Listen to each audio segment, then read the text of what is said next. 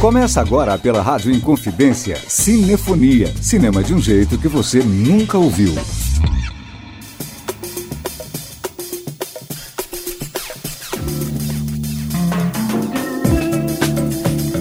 Está no ar o Cinefonia, o seu programa de cinema aqui na Rádio Inconfidência. Eu sou Renato Silveira e te faço companhia na próxima hora.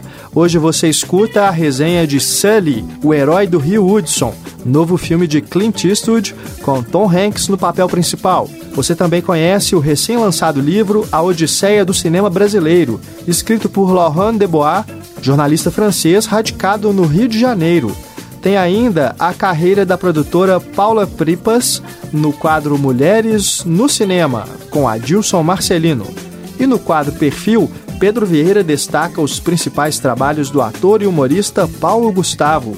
Tem notícias, lançamentos e muito mais a partir de agora.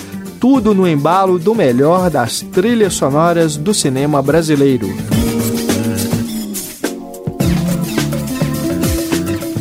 E a gente começa ao som de Minha Mãe é uma Peça. A música foi escrita e gravada por Zé Ricardo para a peça de mesmo nome, criada por Paulo Gustavo e posteriormente também virou o tema do filme estrelado por ele.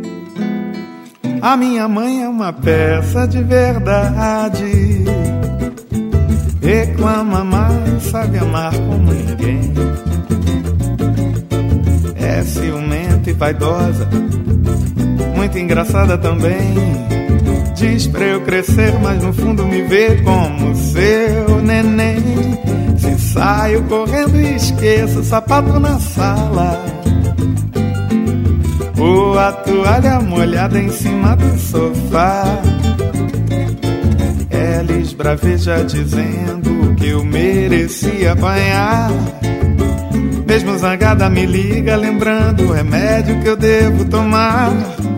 Quando a empregada se atrasa, a vizinha perturba. É sempre um Deus nos acuda, pega pra acabar. Acha que ninguém é tão bom a ponto de eu me casar.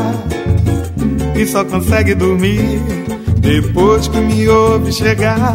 Salve ela, aquele adeus na janela. Pega no pé, mas quem é que não quer seu colinho pra deitar? Salve ela, aquele adeus na janela. Faz drama, é uma atriz, mas só fica feliz quando pode me ajudar. Salve ela, aquele adeus na janela. No pé, mas quem é que não quer seu colinho pra deitar? Salve ela, aquele adeus na janela. Faz drama, é uma atriz, mas só fica feliz quando pode me ajudar. A minha mãe é uma peça de verdade. Reclama mais, sabe amar como ninguém.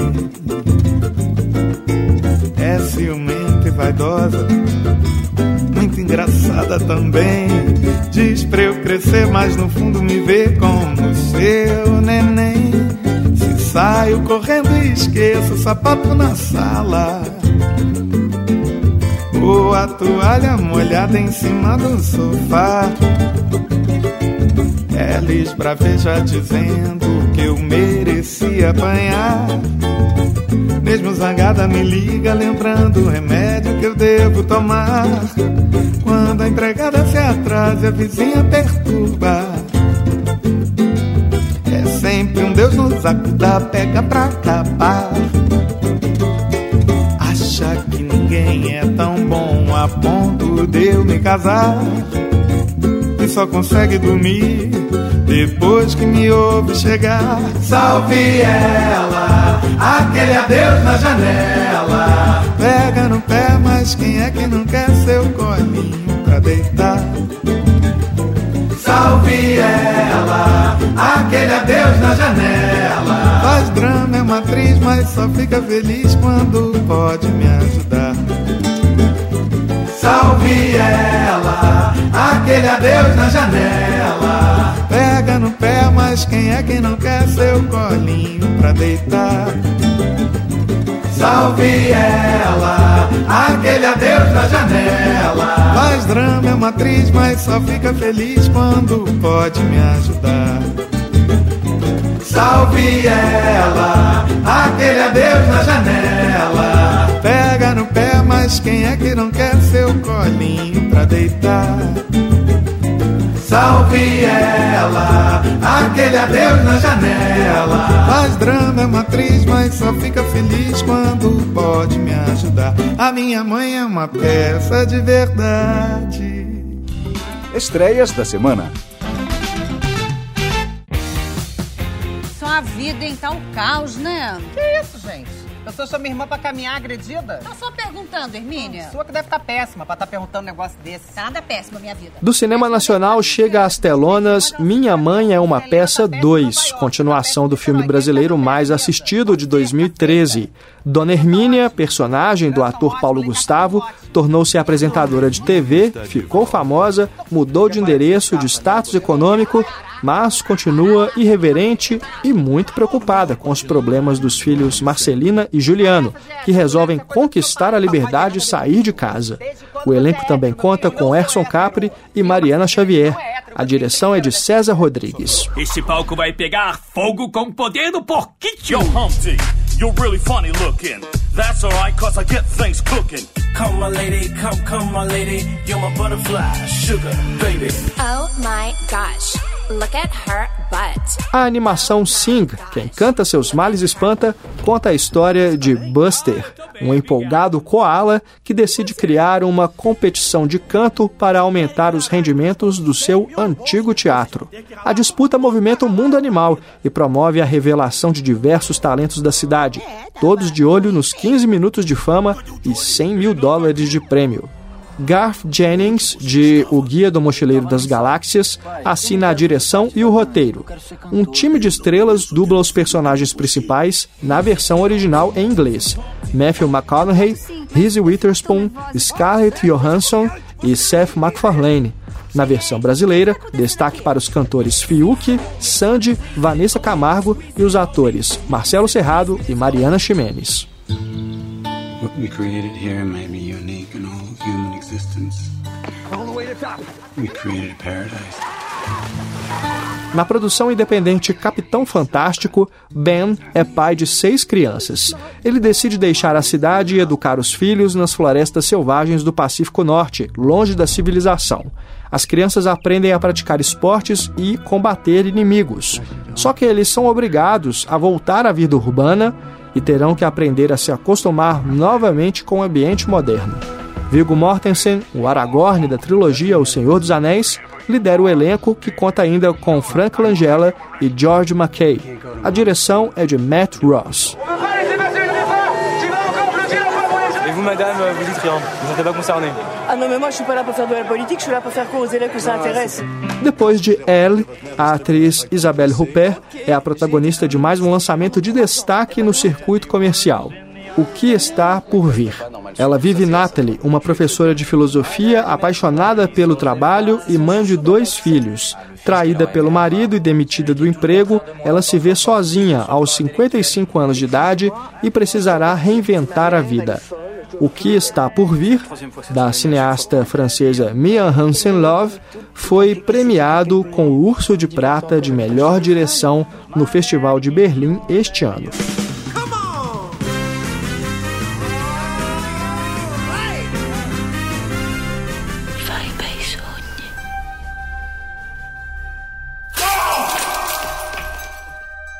Com produção entre Itália e França, Belos Sonhos é baseado no romance autobiográfico de Massimo Gramellini, jornalista respeitado e vice-diretor do periódico italiano La Stampa.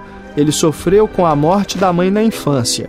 Já adulto, precisa encarar as memórias do passado doloroso quando decide vender o apartamento dos pais. O renomado cineasta italiano Marco Bellocchio assina a direção. No elenco de Belos Sonhos estão Valério Mastandrea, Bárbara Ronchi, Berenice Berro e Guido Caprino. A tua bugia é inócua per chi l'ascolta, ma non per te. Si sta male di nuovo. Voltamos a falar dele, Paulo Gustavo Pedro Vieira destaca agora os principais trabalhos do ator e humorista. Perfil A minha mãe é uma peça de verdade. Reclama mais, sabe amar como ninguém. Paulo Gustavo Amaral Monteiro de Barros nasceu em Niterói, no Rio de Janeiro, no dia 30 de outubro de 1978. Ele se formou na Casa de Arte das Laranjeiras, no início de 2005, juntamente com Fábio Porchat e Marcos Magela ganhou visibilidade no final de 2004, quando fez parte do elenco da peça Surto, comédia de grande sucesso de público e crítica. Na ocasião, apresentou a divertida Dona Hermínia, que viria a se tornar uma de suas personagens mais conhecidas. Após a formatura, em janeiro de 2005, passou a integrar a peça Infraturas, de autoria de Fábio Porchat. Em 2006, estreou o espetáculo Minha Mãe é uma Peça, sob a direção de João Fonseca. No monólogo, contexto de autoria dele, Paulo Gustavo volta a interpretar a aclamada Dona Hermínia.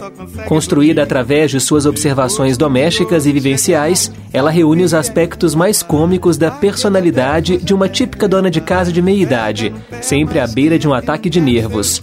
Claramente inspirada na mãe do ator, representa uma homenagem singela e muito divertida a todas as mães. A brilhante atuação lhe rendeu uma indicação ao Prêmio Shell de Melhor Ator. Depois de quatro anos de sucesso, uma nova empreitada, o espetáculo Hiperativo, dirigido por Fernando Caruso. Nesse stand-up comedy, o ator satiriza o comportamento e as relações humanas, mostrando como nossas neuroses e paranoias podem ser engraçadas.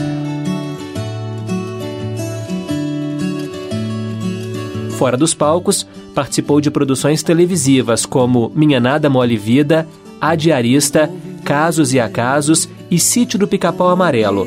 Mas ficou conhecido principalmente pela atuação no filme Divan, de 2009, e na série homônima Divan, de 2011, onde interpretou o cabeleireiro René.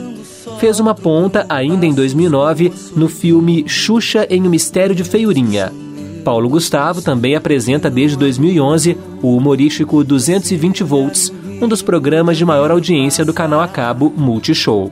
Minha Mãe é uma peça rendeu ainda uma adaptação para os cinemas, que estreou em 2013. Foi o filme mais assistido nos cinemas brasileiros naquele ano, com mais de 4 milhões e 600 mil espectadores.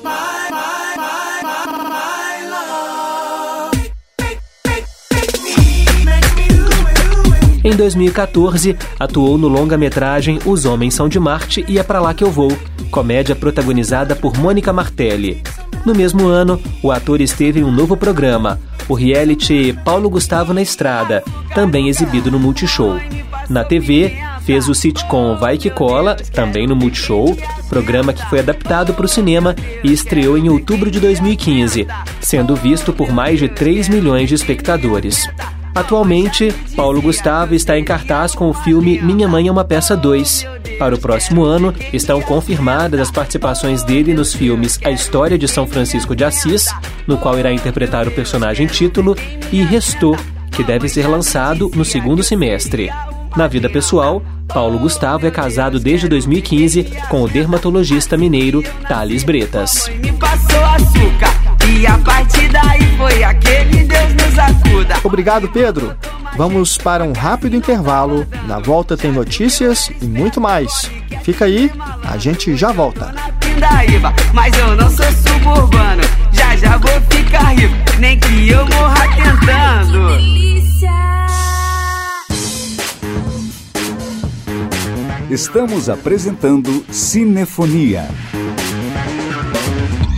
Estamos de volta e Pedro Vieira traz agora as notícias da semana. Giro cinematográfico.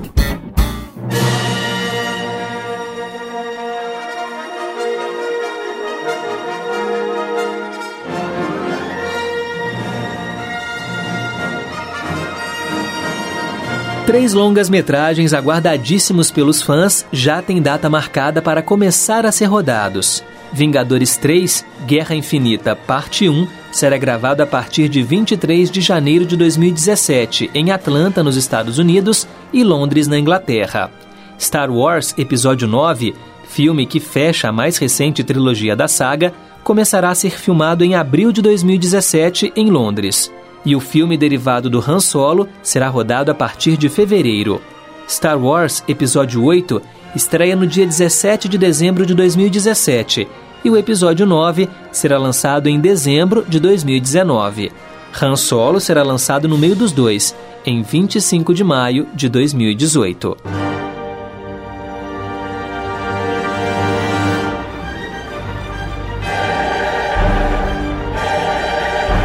Por falar em Star Wars, o primeiro filme derivado da franquia Rogue One, uma história Star Wars, fez bilheteria histórica em seu final de semana de estreia nos Estados Unidos.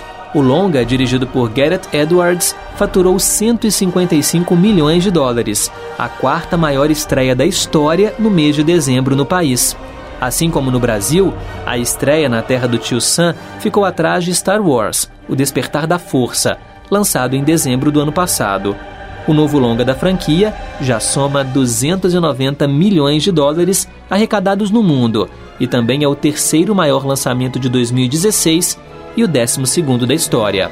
Outro filme da Disney, a animação Moana, ficou com o segundo lugar na lista dos filmes mais vistos nos cinemas americanos no final de semana. No terceiro lugar do pódio, A Última Ressaca do Ano, da Paramount.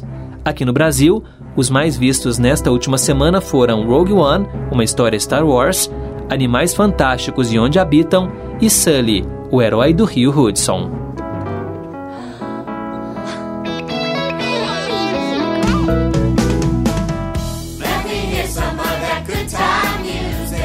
A atriz Zaza Gabor morreu no último domingo aos 99 anos. Segundo o marido dela, ela morreu em casa, vítima de um ataque cardíaco ao lado da família. No início deste ano, Zaza Gabor foi internada em um hospital em Los Angeles com problemas respiratórios. Ela faria 100 anos em fevereiro.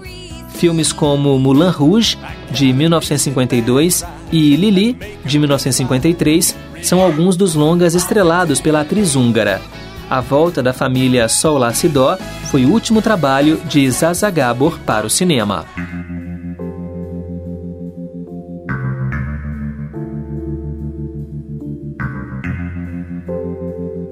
Twin Peaks já havia divulgado em abril deste ano a insana lista do elenco da sua terceira temporada.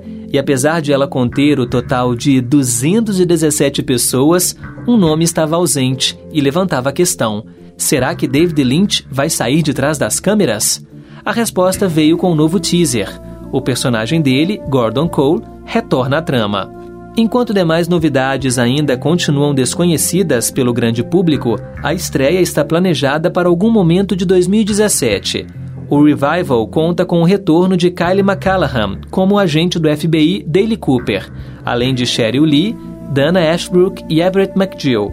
As novidades incluem Trent Reznor, Jennifer Jason Lee, Monica Bellucci, Ed Vedder e Michael Cera.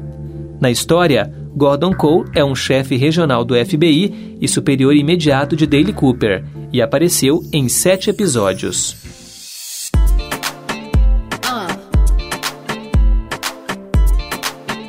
É. Eu sou fadona. Ah. Depois de Kéfera conquistar 1 milhão e 700 mil espectadores com É Fada, é a vez de outra aposta no promissor filão de youtubers no cinema – Baseado na vida do popular influenciador digital Christian Figueiredo, Eu Fico Louco chega às telas nas férias de janeiro, de olho nos mais de 10 milhões de jovens seguidores dos seus dois canais no YouTube. A proposta do filme guarda poucas semelhanças com o longa de Kéfera, que levou a cara conhecida da youtuber para os cinemas em uma trama inspirada em um livro de Talita Rebouças.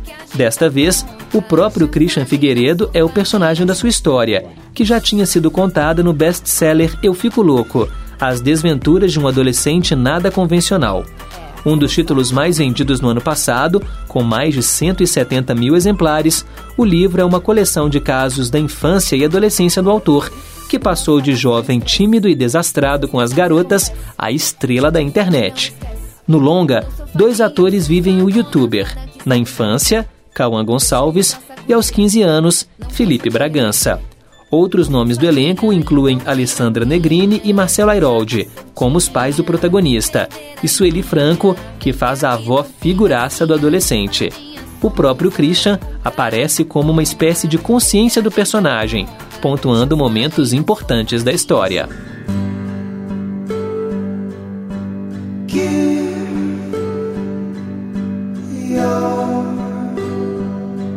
E o Brasil mais uma vez está fora do Oscar. A pré-lista com os nove concorrentes que seguem na disputa foi divulgada semana passada e Pequeno Segredo não está nela.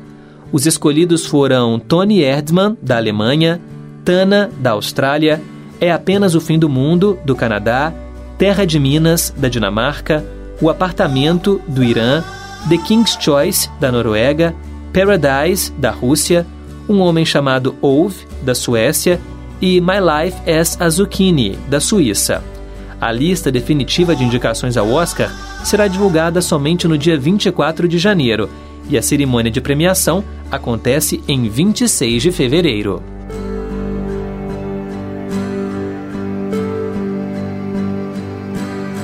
Obrigado, Pedro. O assunto agora é o novo filme de Clint Eastwood, Sully, o herói do Rio Hudson. Resenha.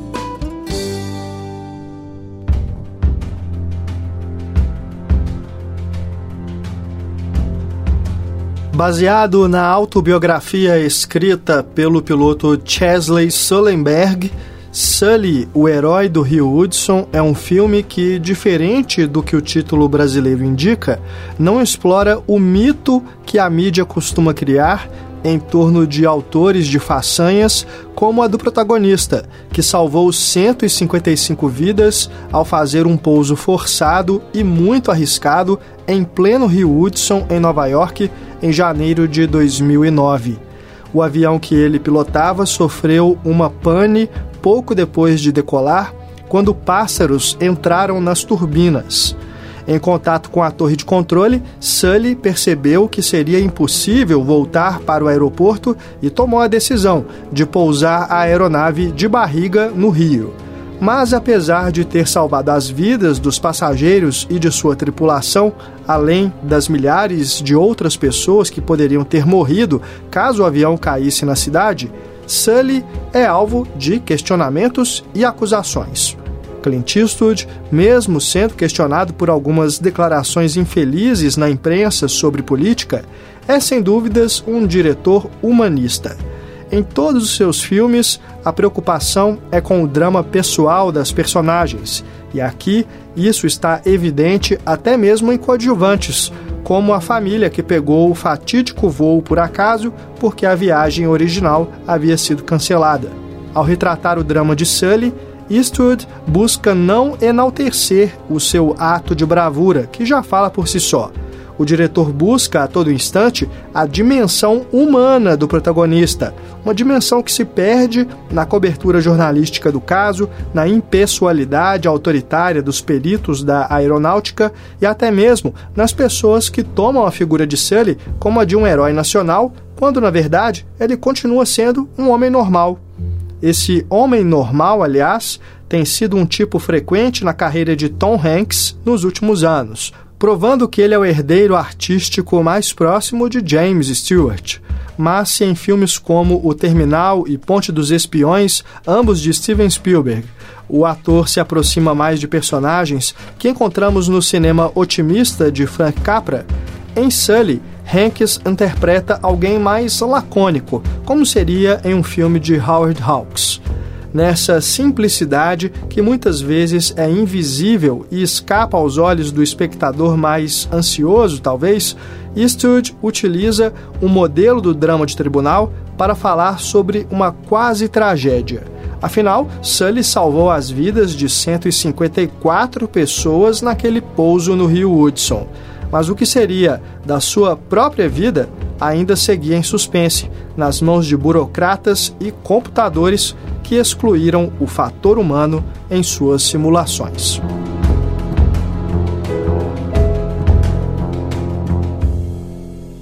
cinefonia@inconfidencia.com.br E a gente escuta agora Marcelo Camelo, Liberdade, música de Marcelo Camelo e Dominguinhos. Ela está na trilha sonora do filme O Passageiro Segredos de Adulto, dirigido por Flávio Tambellini e estrelado por Bernardo Marinho, Carolina Ferraz, Julian Gunn, Antônio Calone e Otton Bastos em 2006.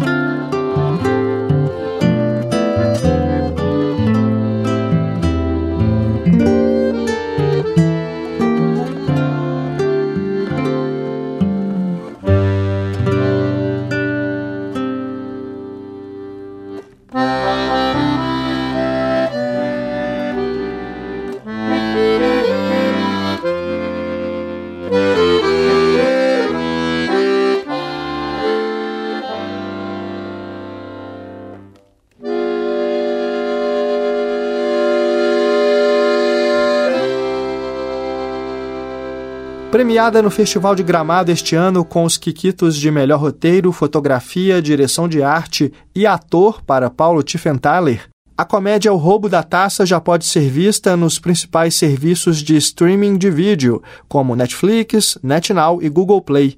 Dirigido por Caíto Ortiz, o filme remonta ao famoso roubo da taça Jules Rimet, conquistada em definitivo pela seleção brasileira no tricampeonato mundial em 1970. O crime aconteceu em 1983, quando o troféu misteriosamente desapareceu da sede da CBF no Rio de Janeiro.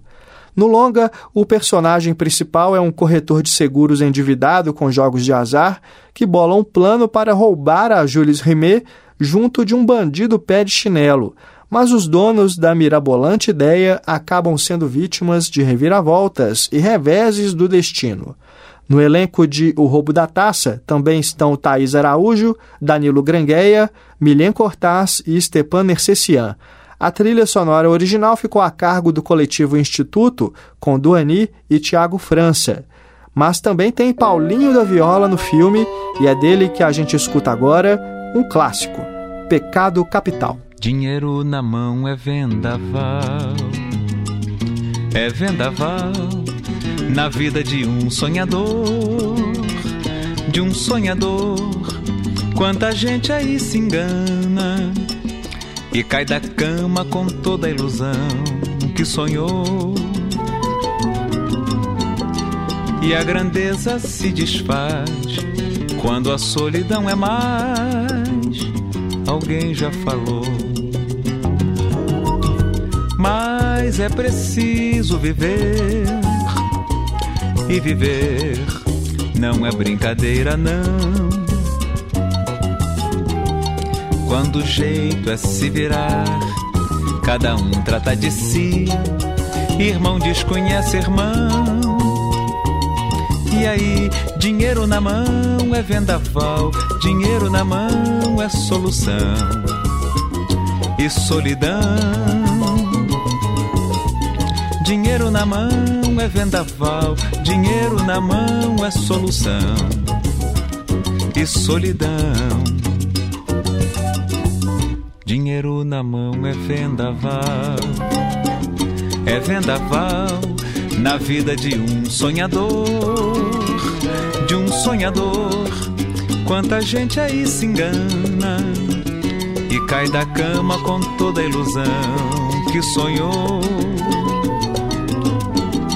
E a grandeza se desfaz quando a solidão é mais. Alguém já falou. Mas é preciso viver e viver não é brincadeira, não.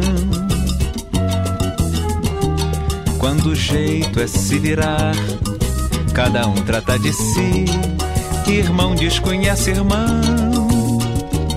E aí, dinheiro na mão é vendaval, dinheiro na mão é solução. E solidão Dinheiro na mão é vendaval, dinheiro na mão é solução.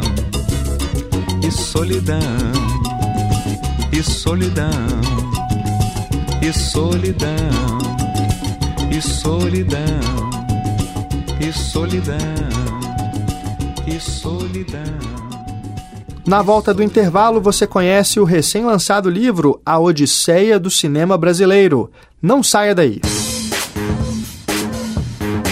Estamos apresentando Cinefonia. Você está sintonizado na Rádio Inconfidência. Eu sou Renato Silveira e este é o Cinefonia com o melhor das trilhas sonoras do cinema brasileiro. Em 1987, Joaquim Pedro de Andrade foi entrevistado pelo jornal francês Libération, que perguntou ao diretor de Macunaíma: Por que você faz cinema? Em 1994, a resposta do cineasta foi musicada por Adriana Calcanhoto e gravada por ela para o álbum A Fábrica do Poema. Vamos ouvir agora a canção, intitulada justamente como Por que você faz cinema?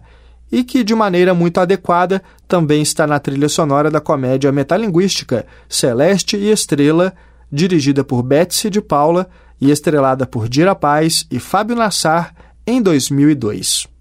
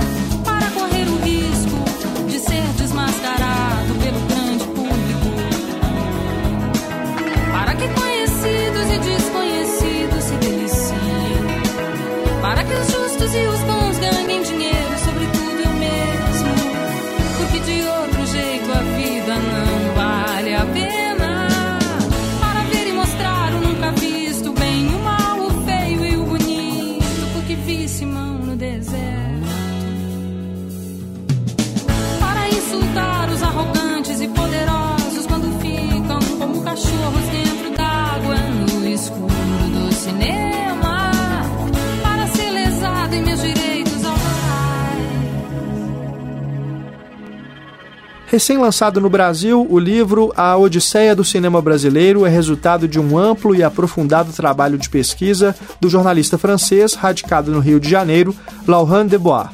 Colaborador da renomada revista Carrière do Cinema, ele traçou um panorama da história do cinema nacional desde a Atlântida até a retomada. Eu conversei com o autor que explicou como desenvolveu o projeto. Plano Sequência. Lohan, você acompanha a trajetória do cinema brasileiro há bastante tempo, tem interesse pelos nossos filmes e é radicado no Rio de Janeiro, certo? Isso. E eu queria que você falasse é, sobre essa experiência de estudar e pesquisar o cinema brasileiro, como que tudo isso começou e o que mais te atrai nos nossos filmes.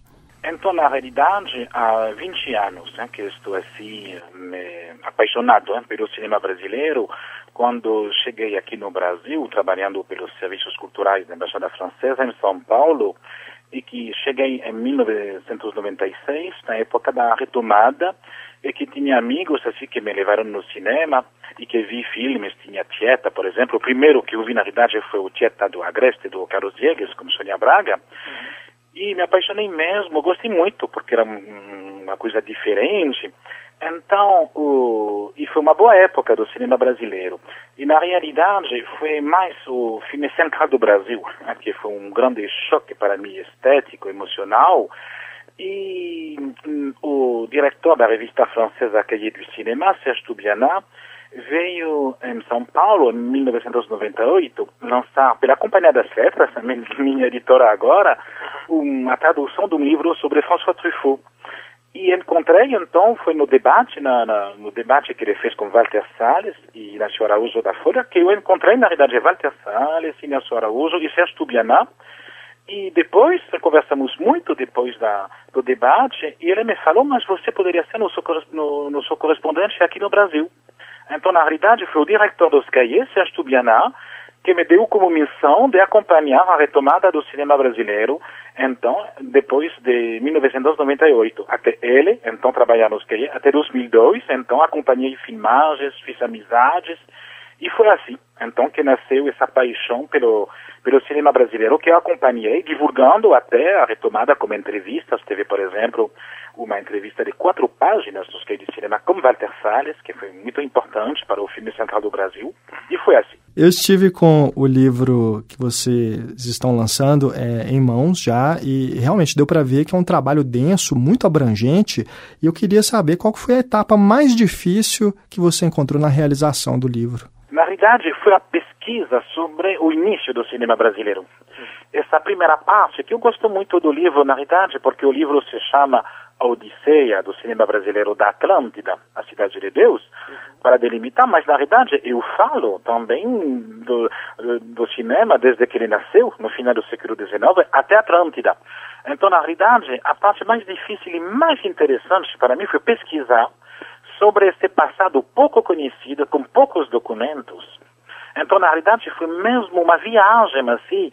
E na época eu estava em São Paulo, e a Cinemateca de São Paulo tinha gente como Bernardo Voroboff, Carlos Adriano, gente assim, pesquisadores, que estavam, assim, na realidade, uh, resgatando esses filmes, esses primeiros filmes que eu vi assim até hein, em estado muito muito ruim. Então na realidade foi a parte mais difícil, hein, na realidade resgatar o cinema brasileiro antes da Atlântida, mas foi também a mais interessante. É realmente o cinema brasileiro ele tem um problema muito grave, né, com relação à preservação dos seus filmes. Muito. Principalmente esses realizados nessa época. Então eu imagino que deve ter dado um muito trabalhão. trabalho. Mas tinha uma equipe na Cinemateca na época de São Paulo muito, então foi muito interessante e por isso que tem na realidade que antes da Atlântida eu falo bastante e com muita paixão dessa dessa época pouco conhecida e muito interessante do, do cinema brasileiro também. O livro ele foi lançado primeiro na França. Eu queria saber é, se você escreveu o livro com o objetivo de apresentar a história do nosso cinema para o público que não é brasileiro, ou se é uma obra que também quer proporcionar uma descoberta ao próprio brasileiro. Então, na realidade, é os dois, porque na realidade não é um livro sobre o cinema brasileiro, não, não é um livro de cinema, é um livro sobre o Brasil através do cinema brasileiro. Então, na realidade, é um livro também, sim, que eu escrevi para, para a França, para a Europa, e até que agora, desde 2010, virou um livro de referência das universidades na França para o estudo do, do Brasil, do, até da, da língua portuguesa, da cultura brasileira, hein, dos estudos lusófonos, como se fala na, na, na França. E, mas na realidade também pensava, estava sonhando. Meu livro também me interessava os brasileiros, mas era um sonho. Fiquei até surpreso quando um dos diretores da Companhia das Letras me, me, me ligou uma vez. Ele conhecia o livro né, da, da França, me falou esse livro muito interessante. Me parece que não existe um livro assim ainda no, no, no, nas prateleiras das livrarias brasileiras. Seria muito interessante. E a Companhia das Letras, uma grande editora, eh, não me, na verdade, não foi eu que dei o livro para ela, foi ela que me chamou e que me falou: esse livro vai ser muito interessante também para o público brasileiro. Então, para mim era um sonho e fico muito feliz, de verdade, do trabalho que foi feito aqui, da adaptação muito boa que foi feita e que eu supervisei hein, até o final, mas que foi muito bem feito e até vou falar que uh, estou até preferindo a versão brasileira do que a versão original. que ótimo. E como que você percebe a recepção do nosso cinema pelo público e pela crítica na França, principalmente o cinema contemporâneo brasileiro? Então, na realidade, o público francês, de forma geral, hein, gosta do, das do, dos cinemas de outros países. Mas o cinema brasileiro tem, até que no livro eu explico isso até, porque o cinema brasileiro tem dificuldades aqui, no Brasil e fora. Hein? Então, na verdade, um dos temas que eu abordo no livro. Mas tem uma simpatia. Já o Brasil, de forma geral, na Europa e na França, é um país que é muito querido. Então, filme brasileiro, até que nos anos 60 foi a revista Queia de Cinema, nos anos 60 que mesmo divulgou o, o famoso Cinema Novo, Globo Rocha, tudo isso. Então, na realidade, o público francês gosta, e quando ele, ele pode, mas o problema é que tem poucos filmes divulgados nos festivais, então uma coisa muito muito reservada. Tem festival de cinema brasileiro. Na realidade, de vez em quando tem um filme assim, teve Central do Brasil, no mundo inteiro, Cidade de Deus, Os Dois Tropas de Elite, e agora, há pouco tempo, teve aquele filme com Regina Casé, hein, que em francês se chama Une Seconde Mère, uma segunda mãe, a que hora la volta, que foi um grande sucesso também na França e na Alemanha. E teve aquele filme Aquarius, que foi um grande sucesso intelectual da crítica francesa. Do público, não tanto, porque um filme, mas da crítica francesa foi um filme que teve críticas muito boas.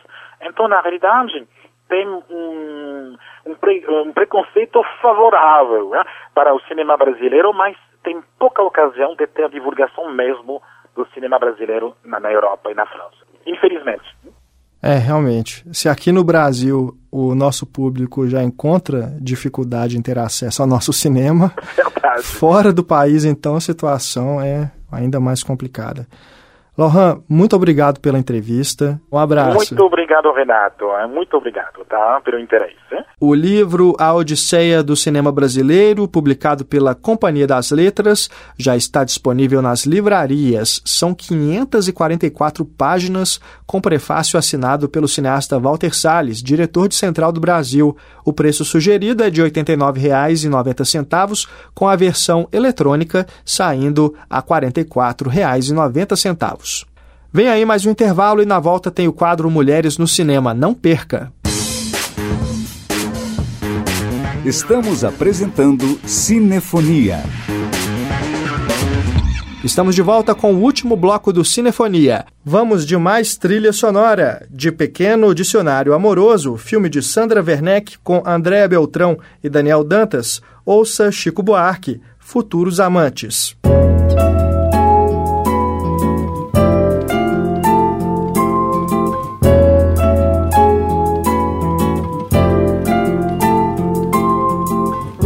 Não se afobe não, que nada é pra já.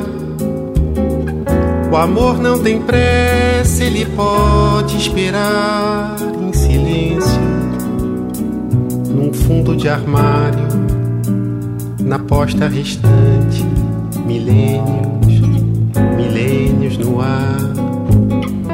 E Quem sabe então o rio alguma cidade submersa.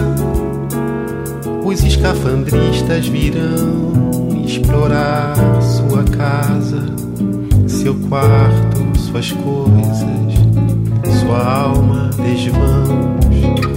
Sábios em vão tentarão decifrar o eco de antigas palavras, fragmentos de cartas, poemas, mentiras, retratos, vestígios de estranha civilização.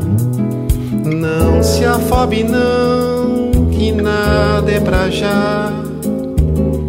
Amores serão sempre amáveis, futuros amantes, quiçá, se amarão sem saber.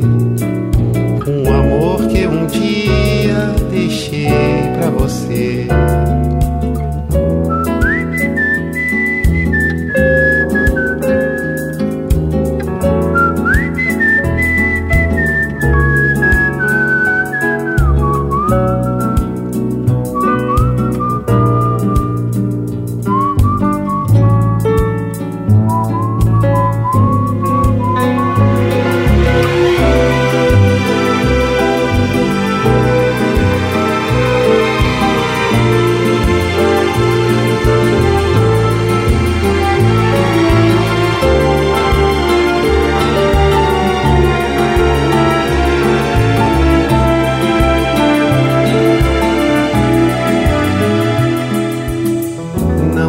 Afobe não, que nada é pra já. Amores serão sempre amáveis. Futuros amantes, quiçá, se amarão sem saber. Um amor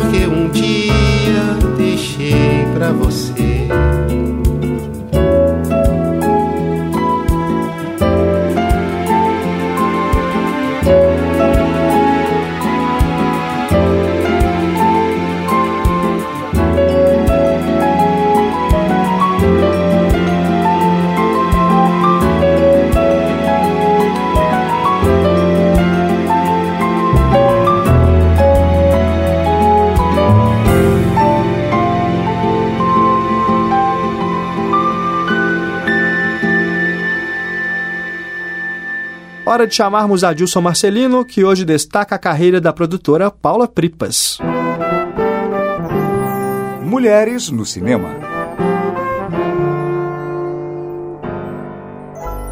Está no ar o quadro Mulheres no Cinema, aqui no Cinefonia, com o jornalista e pesquisador Adilson Marcelino. Seja muito bem-vindo, Adilson. Obrigado, Pedro. Hoje nós vamos falar da produtora Paula Pripas. Que é o nome da novíssima geração do cinema brasileiro. Como que ela começou a carreira? Bom, a Paula Pripas nasceu em 18 de dezembro de 1980 em São Carlos, São Paulo. A graduação dela foi em Imagem e Som pela Universidade Federal de São Carlos. E ali, já desde a época do colégio, ela já demonstrava essa vocação para a produção. E aí, durante o tempo da faculdade, ela faz alguns trabalhos, é, que vai de 1999 a 2002. Jantar para Três e Gastromicidas são alguns dos vídeos que ela produz aí nessa época.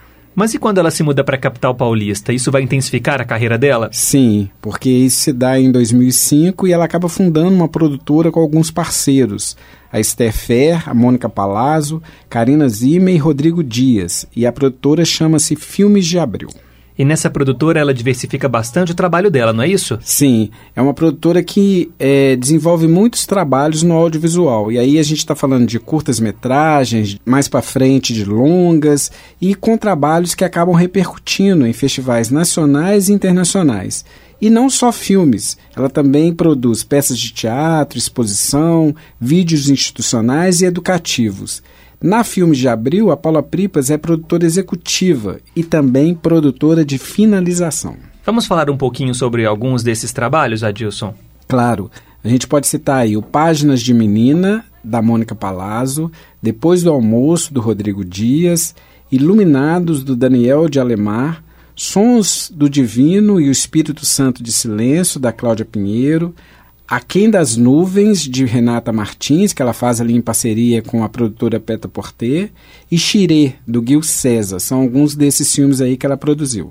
E antes mesmo da fundação da produtora, ela também trabalhou com cineastas veteranos. É, o que foi uma grande escola, né? Ela trabalhou com Joel Pizzini e a Paloma Rocha nos anos de 2003 e 2004, produzindo aí dois retratos brasileiros para o Canal Brasil.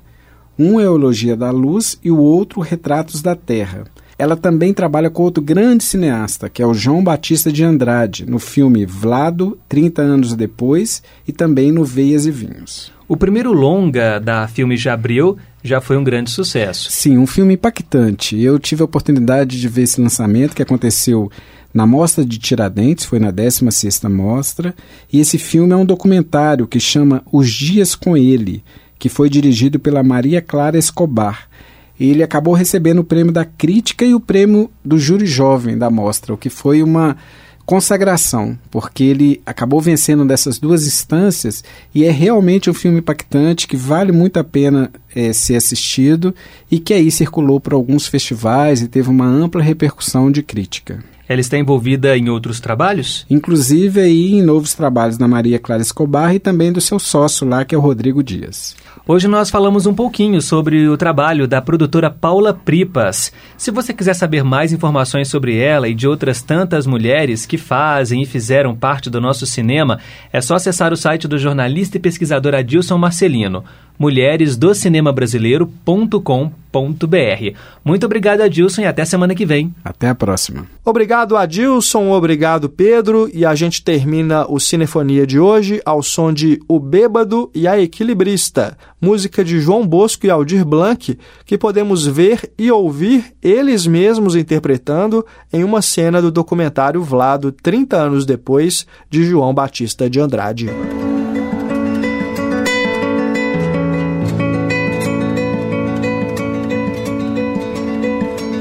Caía a tarde feito um viaduto e um bêbado trajando luto. Me lembrou Carlitos, a lua, tal qual a dona do bordel, a cada estrela fria um brilho de aluguel. E nuvens lá numa tábua do céu chupavam manchas torturadas que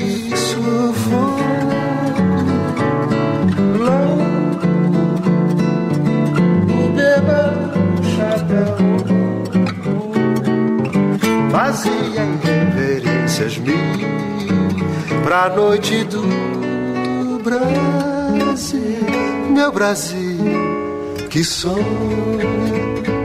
com a volta do irmão do enfio, com tanta gente que partiu no rabo de foguete, chora a nossa pátria mãe gentil. Choram Marias e Clarices no solo do Brasil.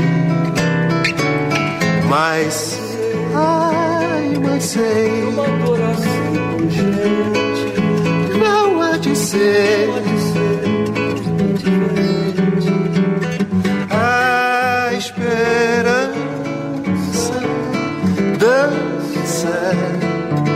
Na corda bamba de sombrinha e em cada passo nessa linha pode se machucar. Asa a esperança equilibrista sabe que o show de todo artista tem que continuar